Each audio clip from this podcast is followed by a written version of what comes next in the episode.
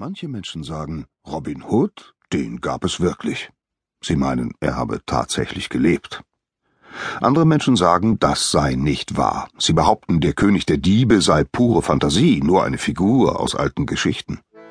Ich aber sage, Robin Hood? Den habe ich selbst erlebt. Und er lebt immer noch. In meinem Kopf. In unserer Erinnerung.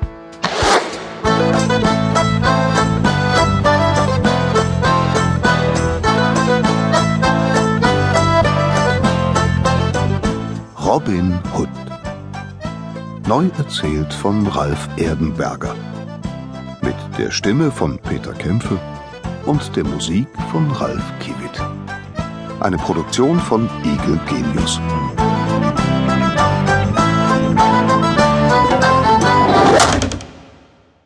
Meine erste Begegnung mit Robin Hood war hart.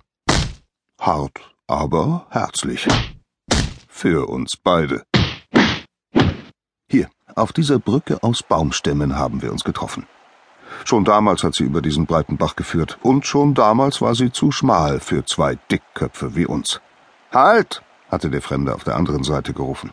Du wartest! Ein Knabe im grünen Wams, kaum zwanzig Jahre jung, viel kleiner auch und schmächtiger als ich. Nur sein Mundwerk war genauso groß wie meins. Du lässt den Besseren zuerst hinüber, der Bessere, du Grünschnabel, hatte ich ihn ausgelacht. das bin ja wohl ich. Also warte gefälligst du auf deiner Seite. Ich denke gar nicht dran. Ich hab die besseren Argumente. Schon hatte mein Gegner seinen Bogen gespannt. Mein Pfeil kitzelt dich gleich zwischen deinen speckigen Rippen. Der Tonfall des Knaben kitzelte bereits an meiner Ehre. Hör mal, du Waldfloh, stichelte ich zurück und schwang meinen Eichenknüppel. Überspann den Bogen besser nicht. Schießen kann jeder. Ha, komm lieber ran und kämpfe wie ein Mann, du Feigling. Wie hast du mich genannt? Sag das nochmal. Einen Feigling nannte ich dich. Aber du bist außerdem schwerhörig, ja? Feigling? Hat mich noch niemand genannt.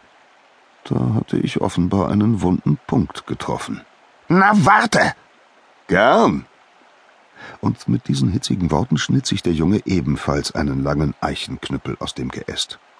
Ziemlich gelassen erwartete ich seine Rückkehr, denn noch niemals im Leben hatte mich jemand im Stockkampf besiegt.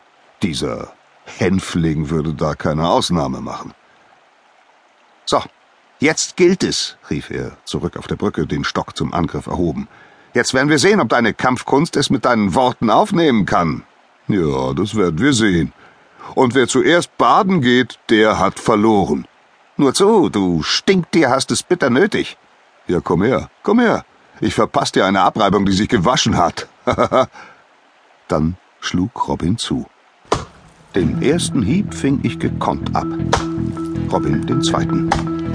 Dann ging es Schlag auf Schlag. Unsere Stöcke wirbelten wie wild durch die Luft. Mit gleicher Kraft droschen wir aufeinander ein, mit gleicher Geschicklichkeit wehrten wir Attacken ab.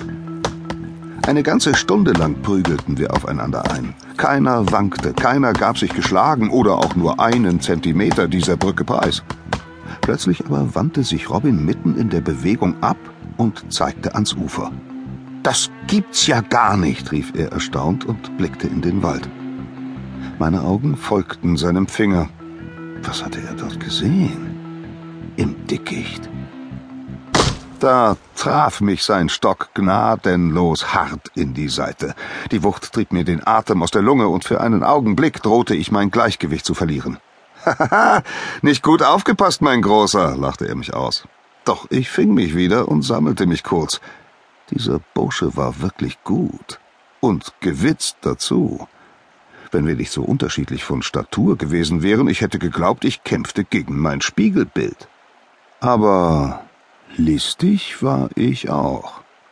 Ich verharrte in meiner gekrümmten Haltung und tat so, als hätte mich sein Schlag ernstlich verletzt. Robin ging ein paar Schritte auf mich zu und sagte siegessicher Oh, hab ich dem Riesen wehgetan? Das tut mir aber leid. Tja, Hochmut kommt vor dem Fall. Und in seinem Fall würde es nun eben ein Reinfall. Blitzschnell gab ich meine Opferhaltung auf und schlug zurück. Der Knüppel traf den überrumpelten Robin so